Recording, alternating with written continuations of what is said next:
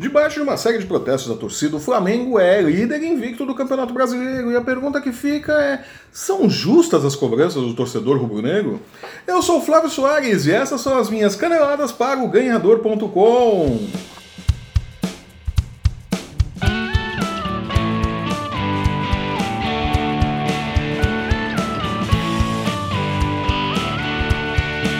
seu futebol em seus domínios e cercado de desconfianças sobre a sua real capacidade na temporada, o Atlético Mineiro acabou com o 100% de aproveitamento do Corinthians e ajudou o Flamengo a assumir a liderança isolada do Campeonato Brasileiro em sua terceira rodada. O mesmo Flamengo, diga-se, que na sexta-feira embarcou para Fortaleza debaixo de protestos e que foi recebido no aeroporto em Fortaleza sob mais protestos e pipocas, né? No domingo, o time que custou muito e vem jogando pouco venceu o Ceará por 3 a 0 em uma exibição de gala de Vinícius Júnior e Paquetá. Mas será que o bom resultado e a liderança no Brasileirão são o bastante para acabar com o mau humor da torcida? E por que tanto mau humor, afinal de contas? O time segue invicto no Brasileirão e na Libertadores. O motivo, então, só pode estar no futebol apresentado pela equipe, que é efetivamente muito abaixo do que o seu elenco pode jogar. Mas é muito cedo para se cobrar muita coisa de um técnico que acabou de subir da base e assumir o time. Curiosamente, a conquista do Campeonato Carioca em 2017 não foi o bastante para garantir Zé Ricardo no comando do Flamengo até o final da temporada. Em 2018, a não conquista do Campeonato Carioca bastou para derrubar Paulo César Carpegiani, que a rigor nem foi contratado para ser técnico do Flamengo. A vitória no último domingo e a liderança no campeonato não servem para acalmar de vez os ânimos da torcida, mas talvez ajudem a colocar tudo em perspectiva. O time não joga metade do que pode jogar, mas está longe de ser esse desastre todo que a torcida vem imaginando.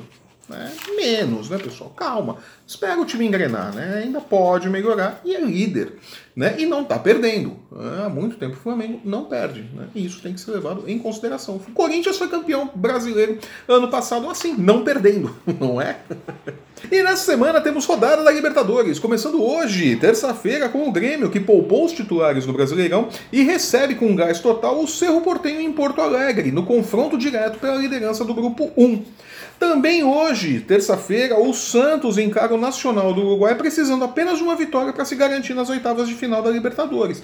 Tá tranquilo para o Santos também. Na quarta, o Cruzeiro, que também poupou titulares do Brasileirão, vai até São Januário encarar o Vasco no jogo que pode decidir a sorte dos dois times no torneio.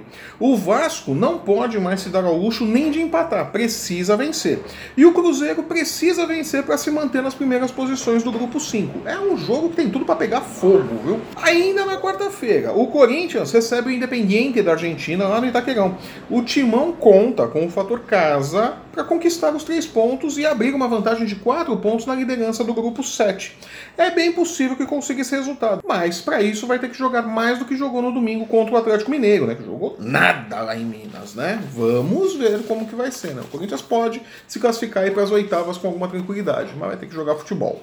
E fechando a participação dos brasileiros na Libertadores nesta semana, o classificado Palmeiras visita o Alianza Lima, no Peru, nesta quinta-feira, de olho na melhor campanha na classificação geral. Um resultado que vai lhe garantir a vantagem de decidir todos os jogos do mata-mata em casa, né? Não é nada mal conseguir essa vantagem, ainda mais um time como o Palmeiras, né?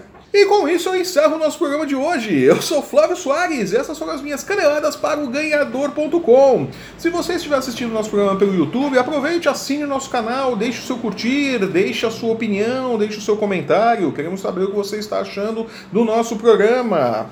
Acesse o ganhador.com e não perca um lance do seu esporte favorito. Aproveite e siga-nos também nas nossas redes sociais. Aqui embaixo você está vendo ali as arrobas, aonde você pode encontrar o ganhador no Facebook, no Instagram e no Twitter. Eu volto no próximo sábado com minhas caneladas comentando o desempenho dos times brasileiros na Libertadores e a rodada do final de semana do Campeonato Brasileiro. Até lá!